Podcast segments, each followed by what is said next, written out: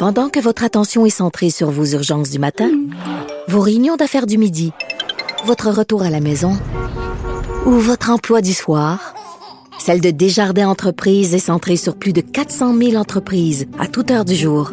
Grâce à notre connaissance des secteurs d'activité et à notre accompagnement spécialisé, nous aidons les entrepreneurs à relever chaque défi pour qu'ils puissent rester centrés sur ce qui compte, le développement de leur entreprise.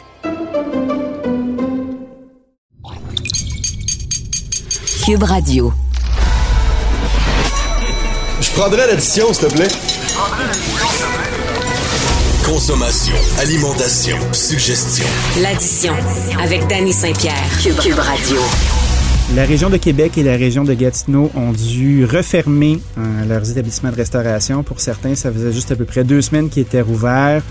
Euh, créer une grande commotion euh, pour les gens de la région de Québec. C'est une troisième fermeture. Ça commence à être du stock. Et puis, peu importe la taille de notre établissement, c'est vraiment un autre problème. Aujourd'hui, on parle avec deux tailles d'établissement. Un resto-pub à l'île d'Orléans et puis le Château Frontenac. Vous écoutez l'addition avec Danny Saint-Pierre. J'ai au bout du fil Alexandre Sinotte, qui est le chef du resto-pub L'O2, situé à l'île d'Orléans, qui a eu un post sur Twitter qui a mordu à fond puis qui résumait bien euh, comment on se sent tout le monde avec euh, ces refermetures-là, puis cette espèce de yo-yo qu'on vit régulièrement. Salut Alexandre. Salut Danny, ça va bien? Oui, ça va toi? Comment tu vas aujourd'hui? Ça va pas mal mieux que quand on s'est parlé euh, sur Twitter l'autre soir. Ouais, ouais, c'est ça. va beaucoup mieux. Après le week-end qu'on a eu, ça va même très bien. Ah oui, je sens qu'on a eu une belle vague de solidarité, que les gens ont décidé de- d'encourager le restaurant. Euh, tes inquiétudes ont un peu tombé? Mes inquiétudes ont été tombées pour la fin de semaine qu'on a eue. Mes Oui. inquiétudes restent à savoir si ça va être comme ça les probablement trois, quatre prochains week-ends encore. Ah oui, hein? Est-ce que tu as réussi à garder ton équipe? Ben pour le moment, tout le, le staff de plancher, bon, sont sur le chômage. Nous, on venait d'engager du monde en plus pour former pour la grosse saison. Oui. Euh, nous, on a des promesses de retour. Euh, moi, j'ai ma cuisinière qui est comme ma, ma sous-chef aussi. Euh, elle, elle retombe en chômage. Puis elle, en Ah. plus, toute sa famille est en France, fait qu'elle retombe tout seule. Qu'on Arc. essaie de la faire travailler le plus qu'on peut. Ouais, Côté humain, là, c'est très dur, très, très dur. Sinon, aïe. ben, c'est moi puis euh, les propriétaires qui sont là. Qu'est-ce que ça implique euh, d'ouvrir, fermer, ouvrir, fermer comme ça pour vous autres, une opération comme l'O2? Ben, la- premièrement, c'est côté côté personnel. Nous, à l'île d'Orléans, c'est toujours un petit peu plus dur. Euh, c'est déjà une communauté qui a beaucoup d'emplois, sauf les jeunes. Donc, se trouver du staff, puis les garder, surtout quand on referme, c'est très, très dur. Surtout que à l'île d'Orléans, l'hiver, ben c'est plus tranquille. Fait qu'on a moins de staff, puis le staff qui est là, ben, font moins d'argent qu'en été en service. Euh, à la cuisine, c'est même affaire. Il y a moi, il y a ma sous-chef, il y a le propriétaire. Puis quand on retrouve en été, ben, chaque année, il faut se retrouver du staff. Puis cette année, ça, ça, ça, ça regarde pas très, très bien. Fait que c'est vraiment saisonnier. L'île, l'hiver, ça drop. Il n'y a plus grand-chose. Tu gardes, euh, tu gardes ton monde en attendant. C'est quasiment un acte de foi pour être sûr de quand, que tu as du monde compétent pendant ta haute saison. Ouais, on- après la saison des pommes, là, on dirait que le pont il est tombé. Là, comment Et boy, est-ce que est-ce que ça mine ton moral? Tu sais, euh, Ouais. juste mettre en, en contexte là. Tu sais, souvent, euh, on, on est propriétaire de nos restos, on est pogné avec cette affaire-là, c'est un peu des menottes dorées, faut tenir le fort, faut rester encouragé. Mais tu sais, toi, t'es employé, tu sais, t'es un chef, puis c'est super important, là. Puis tu sais, je te sens hyper engagé. Euh, comment tu fais pour garder le moral puis y croire encore? Ben, c'est un peu avec l'aide d'un peu, on soutient tout, on a toutes nos, euh, on a toutes nos parts. Tu sais, quand j'ai fait un post sur Twitter, moi, mon but c'était pas de, de- d'avoir de l'attention, c'était plus de peut-être de- d'exprimer ce que beaucoup, j'ai beaucoup beaucoup d'amis en restauration à, à Québec, puis on était tous pareils. Puis ça l'a amené une vague, on a eu du sport. Nous, on est allé chercher des gens de l'autre côté de du pont de Beauport, Québec, même Oui. Lévis, il y a du monde qui sont venus, Château-Gilange, c'était incroyable. Euh, ça a été ça pour la plupart du Québec, euh, en tout cas de la ville de Québec, là, ça a été des gros week-ends. Mais on est, on est à terre, on s'encourage, mais là, on, se lance des défis. On n'a pas le choix. On a refait notre carte. euh, on a refait notre carte. On s'est adapté. On va garder nos. On va faire des burgers, des, pou- des poutines, on va avoir des pizzas. Euh, là, en fin de semaine, on va faire fumer des ribs, on va faire des guédilles au mort. C'est comme ça. Le monde répond présent à date. C'est si ça n'aurait pas répondu présent, j'aurais pas le même discours aujourd'hui. Ah non, c'est clair. En tout cas, ton menu est bien beau. Je regardais ça, moi je connaissais pas l'établissement, puis euh, tu sais, ça m'a rendu curieux. C'est clair que quand je vais passer dans votre bout, je vais arrêter chez vous euh, parce que ça a l'air vraiment délicieux. Est-ce que euh, est-ce que tu penses que tu vas devoir changer ton modèle d'affaires face à l'année dernière, admettons, avec le fait que tu peux pas trouver d'employés? C'est vraiment une réalité. Est-ce que est-ce qu'il va falloir que tu t'adaptes? Ben, on, s'était déjà adapté, on avait réduit le menu. Euh, ce que tu as vu probablement sur Internet, ça avait changé. Euh, on avait adopté notre offre pour diminuer, essayer de... On a moins de staff, donc s'il y a beaucoup de mise en place encore, c'est pas la même chose. Ou si c'est du staff moins formé, ben là, il y a des pertes, les gens font pas les rotations. C'est sûr. Ben, les affaires sous vide. Euh, fait que là, on avait adapté notre menu. Puis là, ben, jeudi soir, euh, ben, en fait, jeudi après-midi sur Twitter, quand l'annonce est sortie, ben, ça a été tout de suite. J'ai parlé avec Jean-Pierre, Sonia, mes propriétaires, puis bon, ben, on s'en d'abord, on fait des, on va faire des burgers cool, on va faire des poutines cool, on n'a pas le choix. Mm-hmm. Euh, ça reste que le monde demande ça, nous, dans notre coin, fait qu'on s'adapte à ça. Quand ça va rouvrir, je sais pas qu'est-ce qui va arriver, honnêtement. Euh, si, si on rouvre, euh, bon, on s'entend tout que ça arrivera pas le 12 avril, mais même si on rouvre fin avril, bon, est-ce que nous, on va attendre un, deux, trois semaines encore avant d'ouvrir? Peut-être bien. Puis après ça, ça va être on va voir qu'est-ce qu'il y a disponible chez, chez les fournisseurs, qu'est-ce que mes, mon stock qui est régulier, des fois tombe en commande spéciale, des fois ça prend un mois, un mois et demi avant euh, de, quand je commande mes affaires. Puis honnêtement, je sais pas. on va s'adapter. La seule chose que je peux te dire, honnêtement, c'est ça. On va s'adapter. On va ben. faire le menu en conséquence. Tout à fait. Est-ce que euh, combien de chiffres que vous faites par semaine? Est-ce que vous êtes ouvert euh, 16 jours matin, midi, soir? Ou euh, ça se module différemment? On, on fait pas de déjeuner. Nous, on a arrêté parce qu'on n'avait pas de staff. Mm-hmm. Euh, nous, on est ouvert à l'année. L'hiver, on est fermé, bon, les euh, dimanches soirs, les lundis, puis on fait mardi midi, mercredi midi, puis jeudi, vendredi, samedi toute la journée. L'hiver, c'est pas beaucoup. Euh, ça tient, ça tient flot, ça nous occupe. bon, l'argent continue de rentrer évidemment. Mais nous, l'été, on s'entend que c'est de juin à, octobre. Puis octobre, ben, c'est quatre gros week-ends. C'est 8, 9, 10 jours qui font l'équivalent de quasiment un mois de gros chiffres l'été. C'est incroyable. Ouais. Est-ce que euh, tu as peur pour cet été? De pas avoir de staff, euh, de pas avoir de serveurs, euh, d'avoir des grosses vagues de tourisme parce que les gens peuvent pas sortir du pays? Pensez-vous que vous allez vous faire pogner? Ben, nous, on a déjà prévu probablement de fermer une journée si on n'a pas de staff. Fait que le lundi, on fermerait. Ouais. ensuite de ça, on a toujours réussi à trouver du staff par miracle. Cette année, je vais me concentrer sur le take-out là, puis quand on va réouvrir, ben, si on a un, deux, trois semaines, nous, à attendre, ben, je on va se mettre à chercher activement du monde. Euh, c'est sûr que si jamais nous, on a du théâtre à Lille qui, euh, qui revient cet été, ben là, on, on fera se retrousser les manches puis travailler beaucoup, beaucoup, beaucoup. on si c'est comme l'été passé, tant mieux. Oui. Euh, si c'est un petit peu moins, on le prend aussi. On, tant qu'on a du monde et que les gens sont heureux. L'année passée, on se serait parlé au mois de mars, il y a un an, puis tu m'aurais dit, Alex, tu vas faire le chiffre d'affaires que tu vas faire avec quasiment 30 places de moins dans le resto, jamais je t'aurais cru. mais il y a des opportunités quand même. Tu sais, euh, ça fait chier, on n'est pas content, on fait pas la bouffe qu'on voudrait faire. Tu sais, c'est partout dans l'ensemble du territoire, puis je pense que c'est un peu partout comme ça. Mais pour les gens qui persistent puis qui sont créatifs comme toi, tu sais, je pense qu'il y, a de la business à faire. Il y a des, il y a, des choses. Peut-être que ça nous sort de notre modèle. Euh, précédent où on, faisait tout puis son contraire, puis il fallait se démerder. Peut-être que ça va faire que les établissements vont peut-être se concentrer un petit peu plus pour faire moins de choses, mais mieux les faire.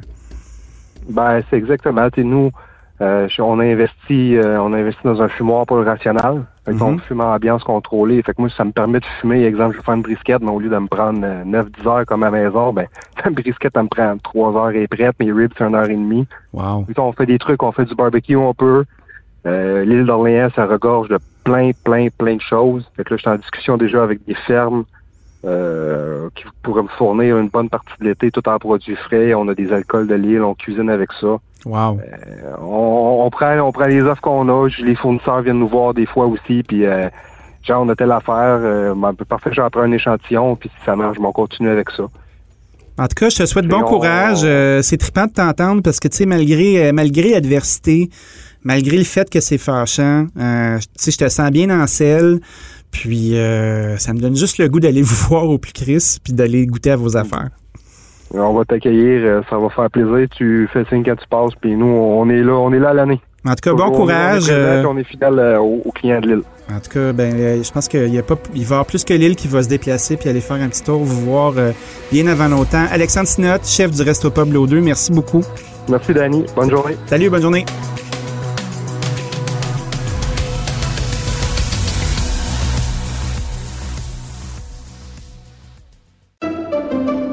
Pendant que votre attention est centrée sur cette voix qui vous parle ici, ou encore là, tout près ici, très loin là-bas, ou même très, très loin. Celle de Desjardins Entreprises est centrée sur plus de 400 000 entreprises partout autour de vous. Depuis plus de 120 ans, nos équipes dédiées accompagnent les entrepreneurs d'ici à chaque étape pour qu'ils puissent rester centrés sur ce qui compte, la croissance de leur entreprise.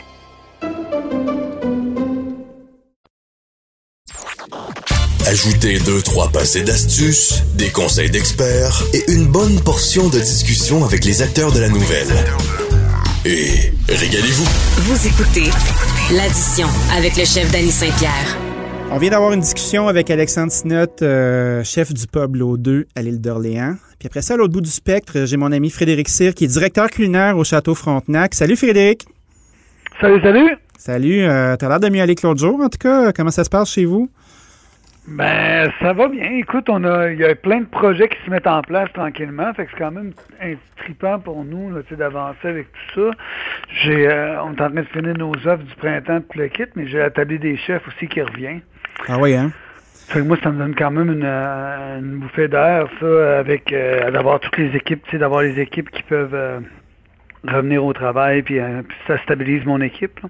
En plus, ben, ça nous fait un, un super, euh, une super façon de s'impliquer dans la communauté, puis de- dans cette crise-là qui touche encore beaucoup, beaucoup, beaucoup de monde. Ah, c'est clair. Parce que là, je veux pas, on vous a fermé euh, la semaine dernière, branle-bas de combat, les équipes avaient été reformées, les inventaires, euh, racheter du stock, prendre le temps de reformer d'autres agences. Comment ça s'est passé chez vous? Ben, c'est sûr que la- la- pour nous, la fermeture, tu sais, euh, ça n'a pas le même impact que chez un petit restaurateur qui euh, qui euh, qui a euh, qui, qui va fermer du jour au lendemain, deux, trois fois dans le même temps. Comme on est une grosse structure, c'est sûr que financièrement, on a les reins solides pour on est bien appuyés. Fait que ça, c'est le fun, puis ça, ça nous permet de, de se relancer puis de repartir autrement. Mais c'est sûr que c'est un casse-tête gigantesque pour tout le monde. hein. Tu sais, quand on arrive avec la avec, des- avec les contraintes, on a- déjà que quand on, quand on opère, on a des contraintes de nombre et de temps, là, sais, avec Oui. les couvre-feux, puis avec les nombres d'espace, puis de choses. C'est sûr que pour nous, euh, quand on a ouvert pour si peu de temps, avec euh, une, une possibilité de revenus réduite, tout le kit, ben, c'est pareil pour tous les restaurateurs. Tout le monde se retrouve à manger la moitié de son pain un peu euh, jour après jour. Là. Parce qu'on a beau dire que vous avez les reins solides, mais c'est quand même de l'argent en vieux péché. Qu'est-ce que ça représente un inventaire chez vous? Tu sais, quand on parle du FNB, du food and beverage, là, euh, dans une semaine normale, là, il y a combien d'argent qui est assis? Ah, c'est beaucoup. Écoute, je me tiens de te donner des chiffres exacts, là, mais tu sais, je veux dire, dans Ah, un mois, c'est plusieurs centaines de milliers de dollars, là, tu sais. Tu c'est de l'argent, là. Puis ça, c'est du périssable. beaucoup, beaucoup veux pas. sous, euh, ouais. C'est, c'est du tandem, c'est, c'est du fric en Ouais. maudit, là. On a beau être riche, là, tu c'est aussi que ce qui est intéressant au château, puis c'est une chose qu'on oublie souvent, ben, ce qui est intéressant au château, c'est une grosse structure. Fait qu'à un moment donné, il y a beaucoup, beaucoup de choses qui se mettent en, en marche Oui. pour, euh, pour faire, pour assurer le succès, par exemple, de, des promotions de Pâques. Oui. On ouvre les restaurants, toutes les réservations, comment ça se prend. Il y en a une partie qui se font en ligne. Il y a plusieurs produits en même temps qui sont mis de l'avant pour cette promotion-là. Il va y avoir les restaurants, les brunchs, il va y avoir euh, les boîtes to go, il va y avoir beaucoup, beaucoup de ces boîtes pour apporter, euh, il va y avoir des offres spéciales pour Pâques qui vont être offertes à nos chambres, etc. Tout ça va se mettre en branle euh, petit à petit, euh, deux, trois mois à l'avance. À un moment donné, Pâques est le culminant, tu sais, la, la- le point culminant, culminant tout ça. Là, fait que c'est sûr que pour nous, être fermé trois jours après Pâques, avant Pâques, c'est comme deux mois et demi de travail qui sont qui sont euh, qui, qui, qui, qui sont jetés à l'eau. C'est, sûr que pour tout le monde, ça a été ici un choc. Puis après ça, ben, on est reparti avec euh, qu'est-ce qu'on fait? C'est une grosse machine, c'est une grosse machine à repartir aussi. Donc Ben oui. il faut euh, se mettre à y penser, dire ok, comment on travaille. Moi, j'avais la chance d'avoir la, des chefs qui était sur le point là, de revenir. On était dans les derniers préparatifs. Fait que j'ai ça, comme je t'ai dit tantôt, qui se, qui se replace pour nous.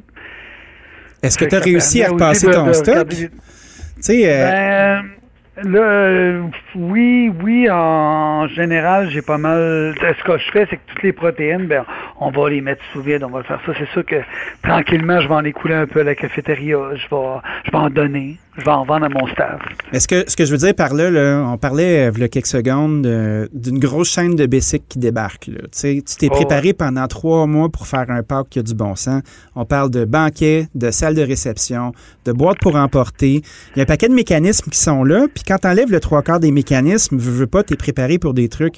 As-tu réussi à convertir ces ventes-là en, en boîte ou de conserver ces Non. clients-là puis de faire cette- ces transactions-là? Non? Non, parce qu'un peu, un- une des difficultés qu'il y a avec ces ouvertures-là, puis ils sont, ils sont, je parle pas juste pour le château, je parle pour mes collègues aussi Oui. de la région, c'est que comme tous les gens s'attendaient à ce que les restaurants soient ouverts pour Pâques, parce qu'on le sait à la dernière minute, mais tout le monde avait fait des réservations dans les restaurants pour bruncher ces choses-là. Fait que nos ventes de boîtes ou toutes les autres choses qu'on avait fait à côté ont, d'autant diminué, si on veut. Si j'avais 350 ou 400 réservations pour le brunch du dimanche, ben c'est sûr et certain que c'est 3 ou 400 couples ou personnes qui ont qui, qui, qui sont mes clients naturellement puis qui n'avaient pas acheté des boîtes qui avaient décidé de venir chez nous en personne. Aïe, aïe, aïe. On a vu qu'il y a une grande vague de solidarité dans les médias sociaux, des restaurateurs qui, euh, justement, avaient fait des plans, avaient des réservations, et puis euh, qui ont réussi à ressortir leurs produits puis à le faire bouger. Est-ce que tu sens que, puisque vous êtes une plus grosse structure, euh, vous pouvez bénéficier, vous aussi, de ce genre de solidarité-là, où on se dit, bah, ils sont gros, eux autres, ils n'ont pas besoin de notre aide? Non, on a un peu cette solidarité-là aussi à travers nos boîtes, repas, pis ces choses-là qu'on va avoir. Nous, ça va être plus vers les fins de, la fin de semaine prochaine, ces choses-là. Mais j'ai pas refait d'offres particulières. Tu sais, ce qui est, ce qui est dur pour les restaurateurs, pis ça c'est une chose qu'il faut pas oublier. Pour moi, euh, euh, il y, a, il y a beaucoup de protéines. Tu sais, comme là, je l'ai su quelques jours avant le, je l'ai su quelques jours avant le brunch. Comme je cuisine frais pour le brunch, il y a Oui. beaucoup de produits que j'ai pas transformés. Les ayant pas transformés, ben, je les ai sous vide au frigidaire. Tu sais, j'ai quand même une- un temps et une marge de manœuvre avec ces produits-là euh, dans, dans mes trucs à moi, avec l'équipe que j'avais pour transformer à la dernière minute. Ben, on s'en est assez bien, on s'en est assez bien sorti.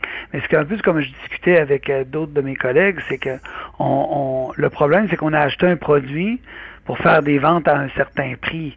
Oui. si ces produits-là, on les réécoule pour les récupérer leur coûtant sans vraiment en faire de profit autour, ben, ça devient difficile. Tu sais, pour souvent pour, pour nos collègues qui qui se refont des boîtes ou qui revendent, mettons, euh, à, à leur clientèle euh, des pièces de viande, des choses comme ça. Tu sais, qu'eux, ils vont euh, mariner, transformer autrement, puis revendre euh, un peu sous forme d'épicerie. Oui, mais c'est pas les mêmes marges. Tu sais, tu prévois, tu prévois de ça, faire un chiffre d'affaires qui va te donner une certaine performance parce que, tu sais, des fois, les gens oublient que c'était des business qu'on run, là. Puis, Ah ouais, euh, on, on bouge pas des produits pour le fun, puis on fait pas juste prendre une carotte d'une main puis la mettre dans l'autre, là. C'est des gestes qui ont des conséquences financières, puis on veut voir des revenus arriver au bout de ça parce que c'est pour ça qu'on se lève le matin. Quand on, quand on se retrouve comme ça dans une grosse structure comme la tienne, euh, ça prend combien de temps avant qu'on commence à s'inquiéter? Puis à se dire, oh boy, OK, là, le bateau, il avance pas, là. Qu'est-ce qu'on va faire? Y a-tu Ben, un temps? là, on a eu un gros coup de frein, là, c'est évident. Là. Pour nous, ça, ça donne un oups, OK, là, on... mais comme tout le Québec en même temps. Oui. Là, on arrive à un stade où euh, ça refreine tout le monde, puis il y a des contraintes, puis on va l'Ontario 28 jours en ligne. Ah. Fait que- fait que, tu sais, on est reparti sur quelque chose qu'on voyait pas venir. En même temps, moi, j'ai- j'ai- je peux t'avouer que j'ai...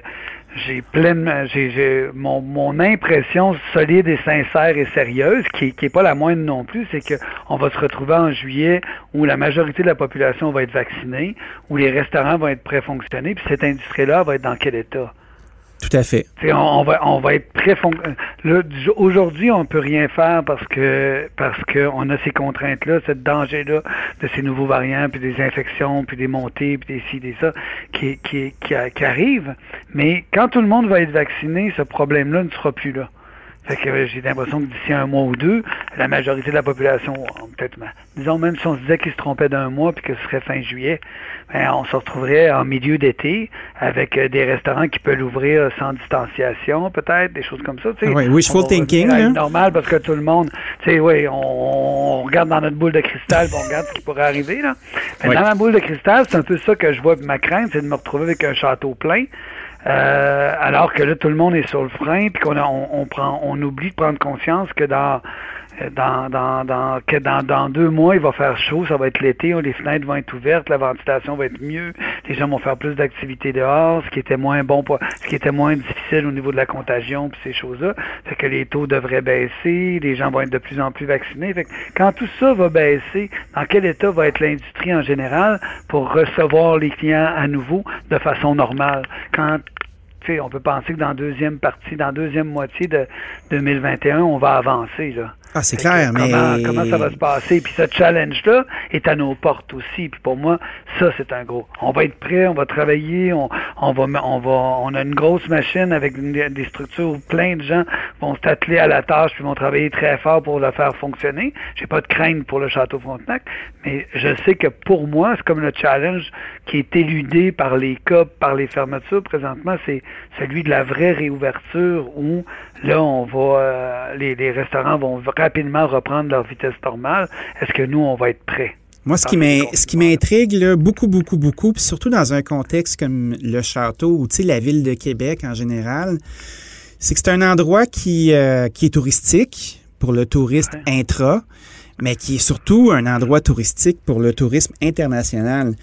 Malgré le fait qu'on va pouvoir continuer à opérer euh, un jour, espérons-le, nos salles à manger avec euh, des gens locaux, est-ce que vous allez être impacté par le fait qu'il n'y ait pas des gens de l'extérieur qui viennent, qui, à mon avis, est probablement une très, très bonne source de revenus avec des dollars en devises, euh, puis un pouvoir d'achat qui est plus grand? Est-ce que, est-ce que tu y penses à ça?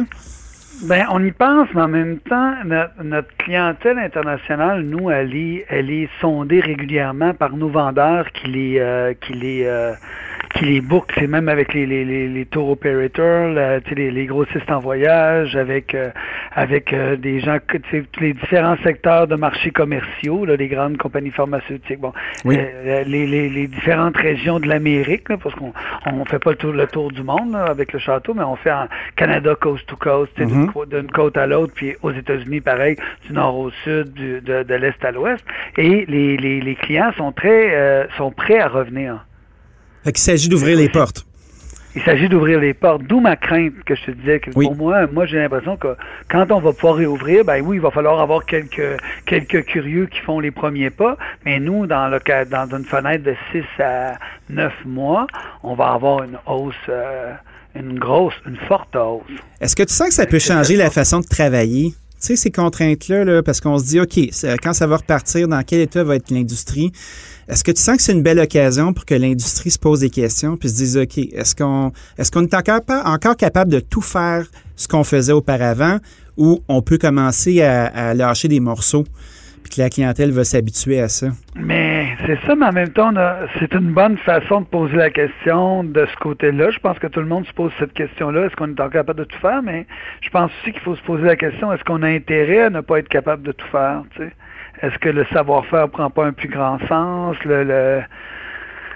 Avec les difficultés d'approvisionnement qu'il y a eu, des choses comme ça, est-ce qu'on se demande pas, nous, euh, qu'est-ce que qu'est-ce que est-ce qu'on veut vraiment être dépendant de gens qui font de, de, de tierces parties qui nous offrent une partie du, du travail, ou est-ce que il faut euh, valoriser le savoir-faire, développer du savoir-faire chez soi, être capable de, de, prendre des produits plus bruts, les amener plus loin dans leur transformation?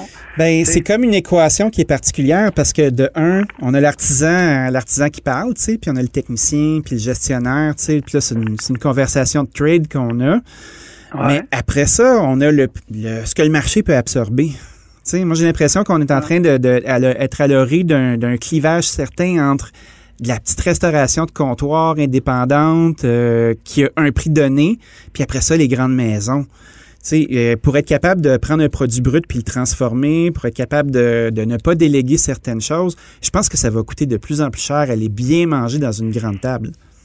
Oui, je suis tout à fait d'accord avec toi, mais je, pense aussi que là-dedans, il va y avoir un réajustement entre euh, entre tout ce qui était des différents intermédiaires. Les gens vont aller dans de la, proximité de plus en plus, faire des achats en direct de plus en plus. Même dans de l'industrie, là. Je veux dire, même dans l'industrie du fromage, par exemple. Oui. Aller acheter directement des caisses de fromage euh, chez les transformateurs. Puis, en plus de fromagerie au Québec, mettons, c'est un exemple qui est plus facile parce que dans chaque région, il y en a, puis il y a du semi-industriel, disons. Fait que, est-ce que les, comment les gens vont travailler ces choses-là, c'est sûr, parce que sais, en même temps, c'est vrai qu'il y a une question de prix puis d'ajustement de main d'œuvre tout mais il y a un autre côté de, de question, une question d'indépendance puis d'assurance de l'approvisionnement. Tout à fait. Fait que dans le fond, euh, si, si, me fie la logique, euh, c'est si on si on va aller chercher des euh, de la place, ben c'est d'aller couper dans la, distribution, d'aller direct. Raccourcir ben, la je pense que c'est ce qui va arriver un peu plus, même chez les, chez les distributeurs. Il y a, ceux qui, qui, qui, faisaient plein de petites commandes spéciales sur des petits produits, ces inventeurs-là, on voit déjà qu'ils ont commencé à les diminuer.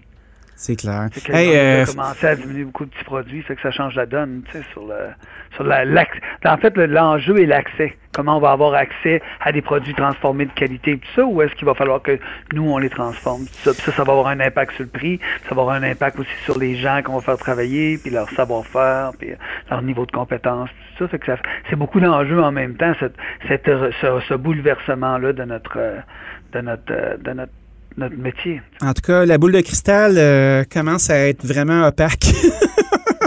On va voir, là, mais disons, ça, elle pas mal, il y a de la neige dedans.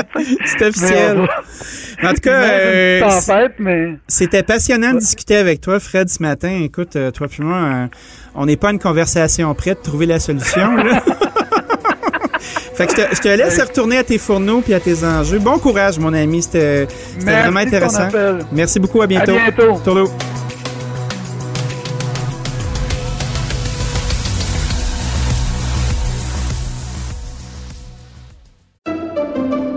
Pendant que votre attention est centrée sur vos urgences du matin, vos réunions d'affaires du midi, votre retour à la maison ou votre emploi du soir, celle de Desjardins Entreprises est centrée sur plus de 400 000 entreprises à toute heure du jour. Grâce à notre connaissance des secteurs d'activité et à notre accompagnement spécialisé, nous aidons les entrepreneurs à relever chaque défi pour qu'ils puissent rester centrés sur ce qui compte, le développement de leur entreprise.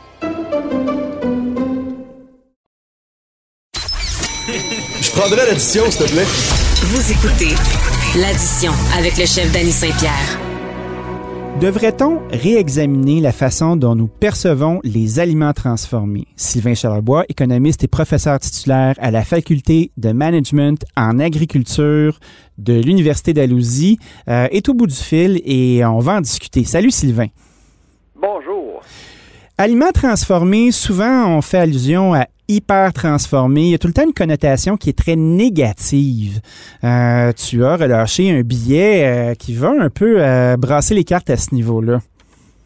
Oui, en fait, ben moi je suis éditeur de d'une revue scientifique qui s'appelle Trends in Food Science and Technology. C'est en fait la mieux cotée au monde en, termes de sciences alimentaires. Félicitations. Et puis, ouais, ben merci. Ben, ça fait déjà quelques années que je travaille avec la, revue, puis euh, c'est ça, euh, évidemment, tous les chercheurs, incluant moi-même, veulent publier dans ce dans cette revue-là. Là, je l'ai faite à quelques reprises depuis euh, une quinzaine d'années, mais une fois de temps en temps, en tant qu'éditeur, je reçois un manuscrit euh, qui, qui retient mon attention. Et puis, euh, il y a quelques mois, j'ai reçu ce, ce manuscrit-là, je l'ai envoyé à des réviseurs et puis évidemment tout le monde était euh, très impressionné de, l'analyse et puis c'est en lien à la façon qu'on définit les produits transformés. Dans le fond, le message de l'article, c'est que nos méthodes sont pas claires. Il y a beaucoup de il y a beaucoup de jugements. Euh, il y a un jugement très subjectif par rapport aux produits transformés et surtransformés. Et, et ce que l'article, les auteurs euh, nous invitent de faire, c'est de nous éduquer sur le rôle de la transformation et comment on devrait la définir aussi. Parce que quand on quand on regarde des produits transformés, bien évidemment, tu as une charte nutritionnelle qui est à l'arrière, tu as, un indicateur de performance, puis automatiquement, ben là, on va évaluer euh, c'est un produit qui est santé ou qui ne l'est pas. Tu sais, on, on, a vraiment comme la structure, la nomenclature de ce que tu vas manger. Mais quand on cuisine des produits frais, là, puis exemple, moi, je vais faire des carottes chez nous, là, puis je décide de mettre ben trop de beurre, mettre beaucoup de sel, mettre une grosse cuillère de miel. Si on faisait cette analyse-là, probablement que mon, beau produit frais serait beaucoup moins santé que le produit ultra transformé. Pourquoi on a deux poids, deux mesures comme ça? Ben c'est ça. C'est euh, souvent les gens disent si vous cuisinez, vous transformez vos propres produits à la maison, vous allez être correct. Pas tant que ça. ça ben non. dépend ce qu'on met. C'est ça. Donc, Et, dans, dans, dans l'article, ce que j'ai trouvé super intéressant, c'est que on, on, a créé, dans le fond, une corrélation mentale entre euh, le processus industrialisé des aliments, qui nous met à la transformation, avec la valeur nutritionnelle des aliments. Or, il n'y a, euh, a pas vraiment une corrélation entre les deux. Et c'est pour ça que, surtout même le guide euh, alimentaire canadien le fait, on, le mentionne, d'éviter les produits hyper transformés. Euh, mais on laisse pas euh, au consommateur le, soin de juger lui-même ou elle-même de ce qui devrait être consommé chez eux. Mais c'est des gens intelligents qui font ça. Pourquoi ils nous orientent de cette façon-là? Quels sont leurs intérêts? Pourquoi ils se placent comme ça? Ben, Santé Canada a une façon particulière de, fonctionner. D'abord, le, comité, euh, puis moi je m'en souviens, j'avais été à Tout le monde en parle pour en parler justement de la façon que le guide a été, euh, a été fait. Oui. Euh, le guide au niveau nutritionnel est un guide parfait mais il n'est pas très canadien, avec des avocats, des amendes, et puis Tu qu'on ne produit pas au Canada, là. Et puis, donc, OK, c'est correct. Si on aspire à, un idéal nutritionnel, c'est correct, là, mais il faut toujours que ça devienne québécois et canadien. Oui. C'est une chose. Deuxième chose, ben, les gens qui ont participé au design du guide, c'était euh, principalement des diététistes et des nutritionnistes qui, eux, euh, souvent euh, pensent que tout le monde a le temps euh, de cuisiner. on a des heures, des heures à dévouer à la cuisine. or, surtout quand la pandémie, la pandémie va, va, va se terminer, si jamais ça finit, là, cette histoire-là, euh, on va passer moins de temps à la cuisine. Mais euh, c'est drôle, hein? Tu, touches à un gros point. Tu sais, pour, euh, pour faire souvent, moi, des recettes avec certains à certains endroits où justement il y a des nutritionnistes qui vont reviser ma recette ou tu sais la, la, la charte qui est au oh, travers. C'est tellement stiff. Puis, je me dis, Christy, OK, moi, je fais le mieux que je peux. Je fais une belle recette. Euh, je me watch dans mon gras. Oui, ça goûte bon. Ça goûte bon, puis c'est pas, c'est pas aussi pire que quand je cuisine euh, en mode restaurant puis en mode Danny le chef, là. Puis je me dis, Christy, il y a personne qui mange comme ça. Il y a personne qui mange de la bouffe plate comme ça, stiff comme ça. Fait que pourquoi ça se retrouve là? Canada, ben le, le, langage de Santé Canada puis du guide alimentaire fonctionne dans la mesure où l'humain n'existe pas. Je comprends. Euh, une fois qu'on réalise qu'il y, a, euh, y a de la culture dans l'alimentation, il y a, un, hum, il y a de l'humanisme dans l'alimentation, on veut se gâter une fois de temps en temps. C'est le, c'est le vendredi soir ou le samedi soir une fois de temps en temps. Euh, s'asseoir pour regarder un match de hockey en mangeant des oranges, des bananes, je suis pas sûr que tout le monde veut faire ça. ah non, c'est clair. Puis tu sais, quand tu regardes la cuisine, admettons, euh, j'ai eu certains mandats, moi, pour faire de la, des recettes pour des CPE, admettons. Ben, le, le, le, standard, c'est un, un, un, truc qui s'appelle gazelle et potiron. c'est des paramètres de portion. C'est basé sur le guide alimentaire canadien. Mais là, tu te retrouves là-dedans, là, puis ouh, c'est lourd, là. Puis là, tu as besoin d'avoir des portions de produits laitiers, tu as besoin d'avoir un certain nombre de protéines, tu as besoin d'avoir des légumes, peu importe la façon dont tu les rentres. J'ai l'impression que c'est pas applicable, puis ça décourage les gens. Puis après ça, on leur dit d'en face que des produits ultra transformés, c'est pas bon pour eux. Puis là, on se rend compte qu'il n'y a pas nécessairement de corrélation. Et comment on va se sortir de ça, tu penses? Ben c'est ça, c'est qu'il faut, euh, puis j'imagine comme chef, euh, euh, ça a été quand même assez frustrant de, se faire dire exactement quoi faire à la lettre. Ben. Il n'y a pas grand place à la créativité. C'est pour ça qu'il faut laisser, au lieu de miser sur la culpabilité, au lieu de miser sur un, scénario très, très prescrit et contrôlé, c'est d'éduquer les gens. Puis pour venir à l'article, c'est dans le fond, c'est de comprendre pourquoi que la, transformation existe. La transformation industrielle existe. C'est pour préserver les aliments, c'est pour s'assurer que les aliments soient salubres euh, et surtout que les aliments coûtent moins cher parce que sinon, notre filière agroalimentaire ne serait pas aussi efficace. Et puis, on bénéficie de cette transformation-là en bout de ligne. Et pour les consommateurs, ben, c'est de bien, bien euh, s'éduquer par rapport à ce qui est bon et ce qui est moins bon, mais de catégoriser tout ce qui est transformé ou pré-transformé comme étant pas bon, moi, je pense que c'est d'aller un petit peu trop loin. Oui, puis c'est une espèce de message qui rend les gens cyniques aussi, puis qui font bon, c'est bien, eux autres, là, sont jamais contents, puis ça marche pas. J'ai beaucoup aimé dans l'article qui était sorti, moi, le, fait de l'égalité des sexes. Tu sais, on parle souvent de la charge mentale de la femme dans le couple, puis les espèces de, rôles traditionnels qui tendent à pas, euh, de facilité à s'effacer. Puis je trouvais ça bien, moi, qu'on puisse faire bénéficier d'aliments, justement, qui sont transformés, mais de qualité pour que on se retrouve pas à, avoir une disproportion dans les tâches à la maison. Moi, j'ai euh, l'année avant la COVID, je suis allé à Chicago pour écouter trois femmes. Euh, qui, leur argument, c'est que si on condamne l'existence des produits transformés, euh, on discrimine contre les femmes. Oui. Là, je me suis dit que d'où ça vient? Puis je, me suis assis, je les ai écoutés. Puis franchement, là, leur argumentaire était solide, solide. Il y a, en 1950, euh, on passait 3-4 heures euh, de notre journée dans la cuisine et la majorité du temps, c'était évidemment la femme. Oui. Et avec les produits transformés, on a permis l'égalité des sexes ou le rôle de la femme au sein de notre économie est, plus important parce qu'on a permis à tout le monde de passer moins de temps dans la cuisine, principalement les femmes. Puis des fois, on oublie l'aspect socio-économique euh, des produits transformés dans notre, dans notre, au sein de notre économie.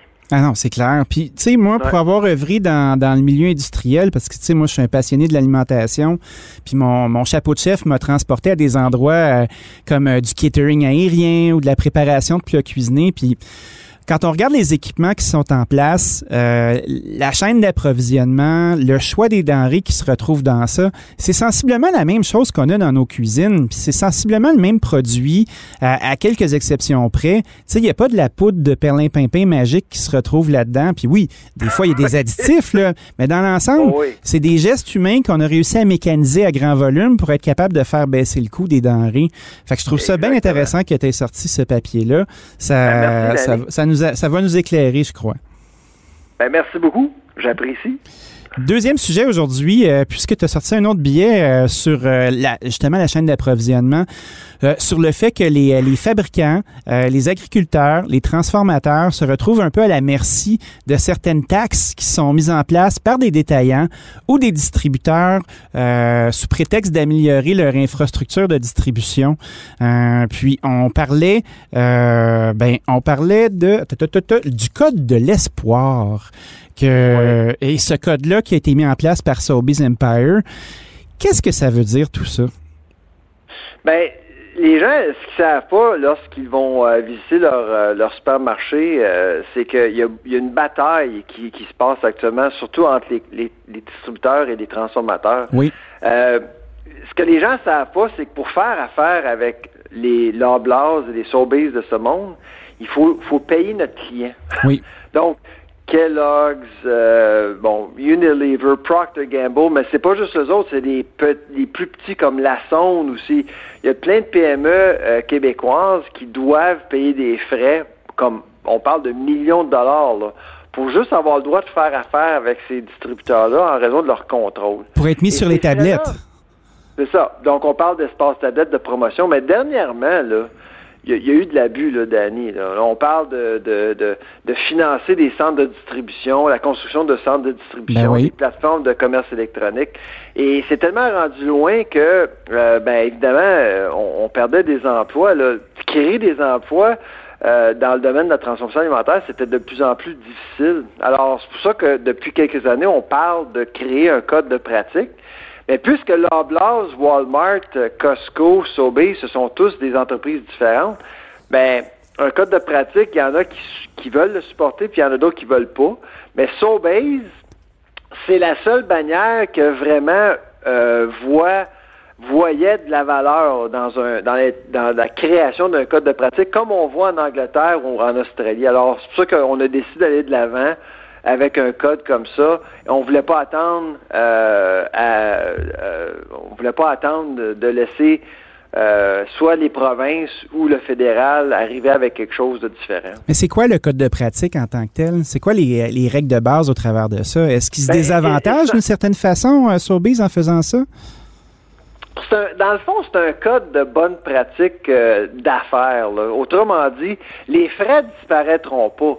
C'est la façon qu'on euh, on décide de créer de nouveaux frais. Comme par exemple, euh, on va consulter euh, les différents transformateurs. On va créer un poste au sein de chaque entreprise pour coordonner les efforts, pour coordonner de l'information. donc, il y a un processus le code va permettre que le processus soit beaucoup plus transparent. Donc, si par exemple, je sais pas moi, Empire, Sobase décide de, de, de, de, créer une surcharge de 0,5% par livraison, ben on va en parler aux transacteurs et on va leur expliquer pourquoi on doit le faire. Là, actuellement, c'est pas ça du tout. C'est moins autoritaire. Ah oui, absolument. on n'en parle même pas. Voici ce qui se passe. Et même souvent, on l'apprend par le biais des médias.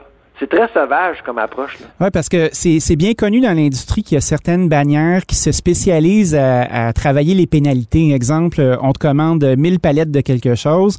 On fait exprès pour te les commander en sachant très bien que tu n'es pas capable. Dans ton contrat de distribution, euh, tu es pénalisé euh, au coton, puis ça devient une source de revenus pour eux. Est-ce que le code, c'est une façon d'aller à l'encontre de ça? Ben oui, absolument. Puis il y a aussi les méthodes de paiement. Tu sais, souvent, il y a des transformateurs qui doivent vivre avec des recevables de 180 jours. Ah! 180 jours, c'est incroyable. Tu deviens une banque. Beaucoup, beaucoup, beaucoup d'argent. Ben oui. Tu deviens une banque sans rendement euh, sous prétexte d'avoir un client qui va t'acheter à l'année. C'est assez, c'est assez ben crotté comme affaire. Là. En passant, c'est pas juste les transformateurs, c'est les producteurs agricoles.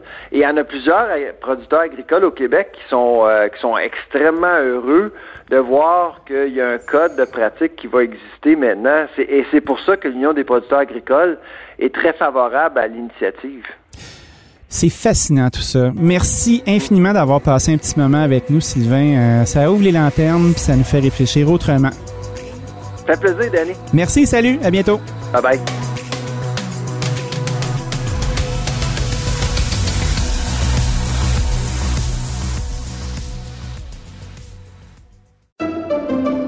Pendant que votre attention est centrée sur vos urgences du matin, vos réunions d'affaires du midi, votre retour à la maison ou votre emploi du soir, celle de Desjardins Entreprises est centrée sur plus de 400 000 entreprises à toute heure du jour. Grâce à notre connaissance des secteurs d'activité et à notre accompagnement spécialisé, nous aidons les entrepreneurs à relever chaque défi pour qu'ils puissent rester centrés sur ce qui compte, le développement de leur entreprise.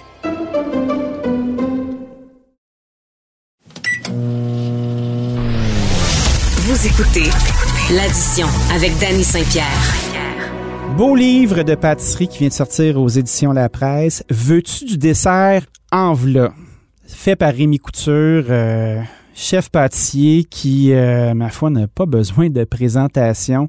Euh, non seulement roi du beigne, mais un Christy de bon technicien. Le livre est magnifique, puis on en jase ce matin. Salut Rémi.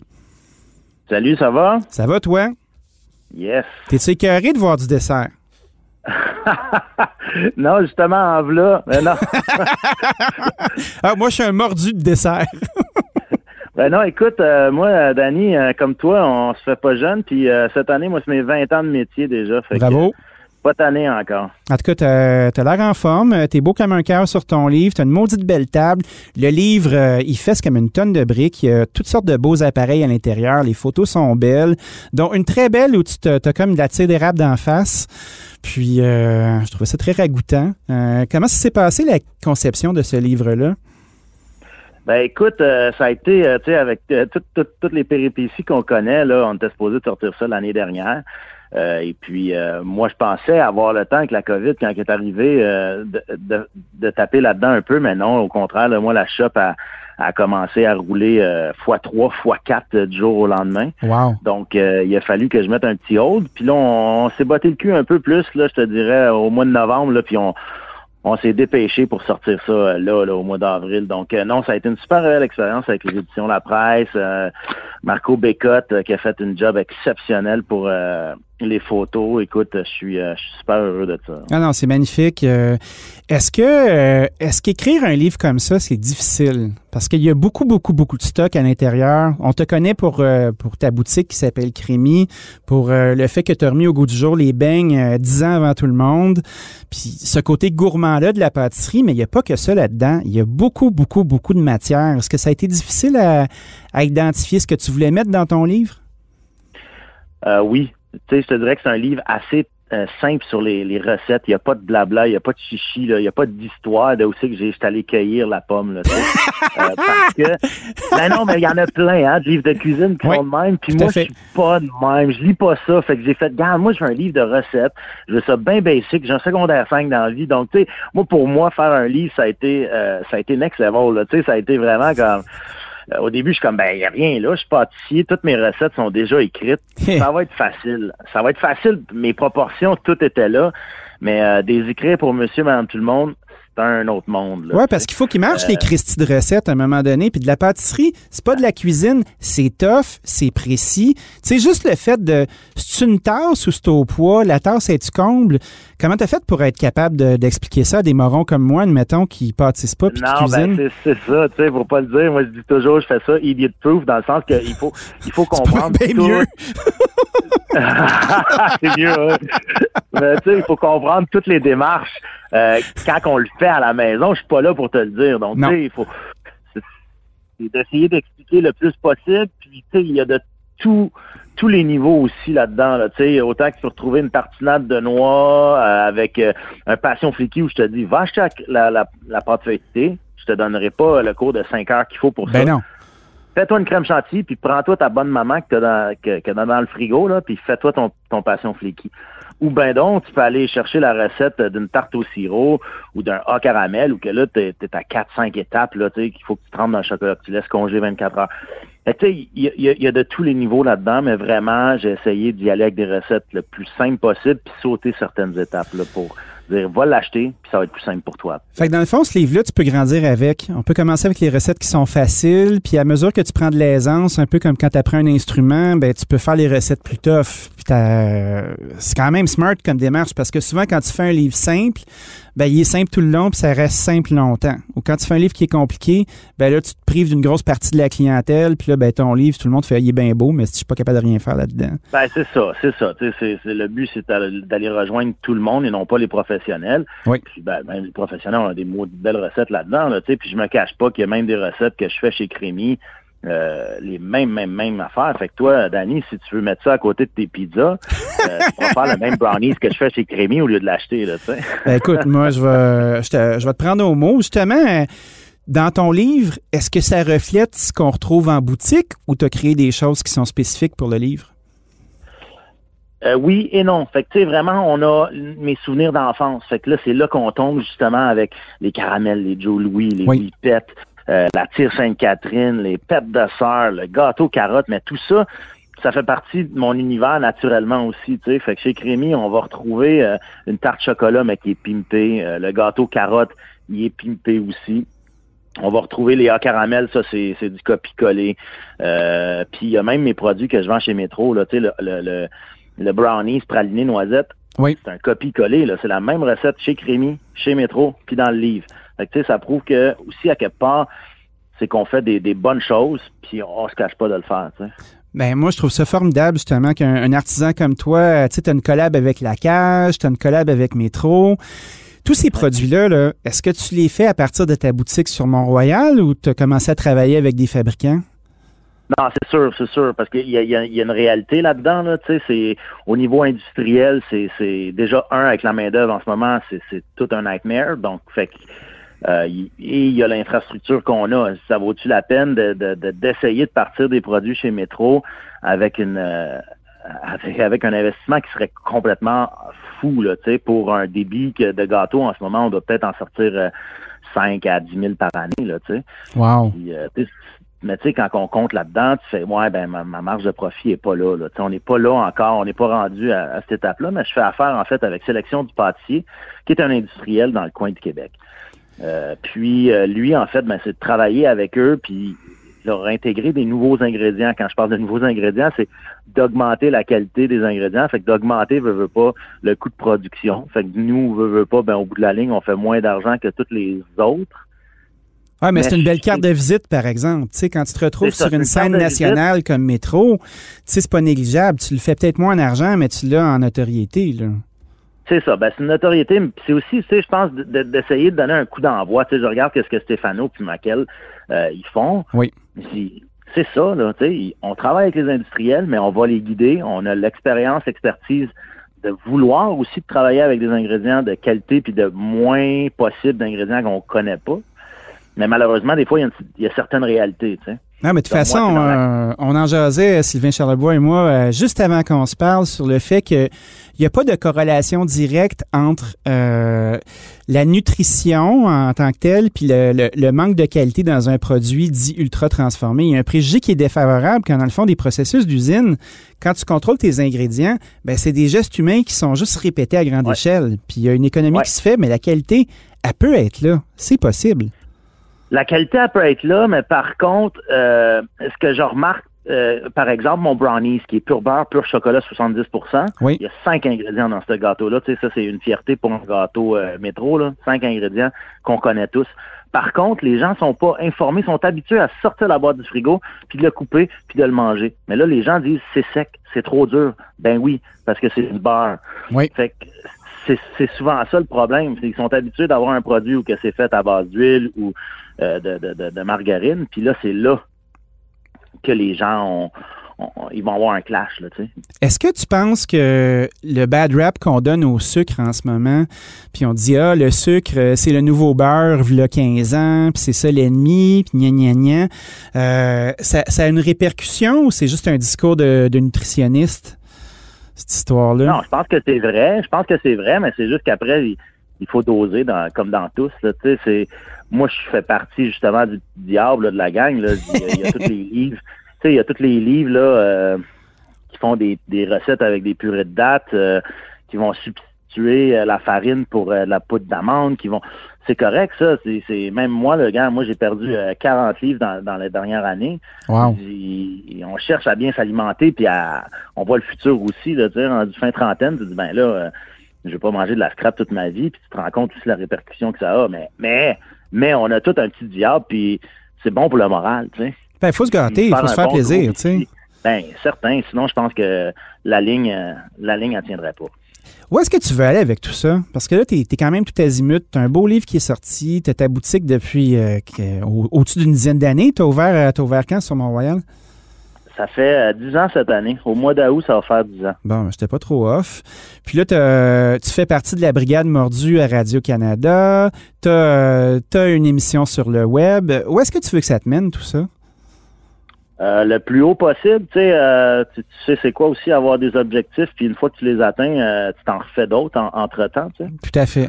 Euh, là, je te dirais que l'objectif est en train de, de se concrétiser. On est, euh, on est sur le bord de, de, de, de- de se lancer sur un gros centre de production euh, où qu'on mécaniserait la production.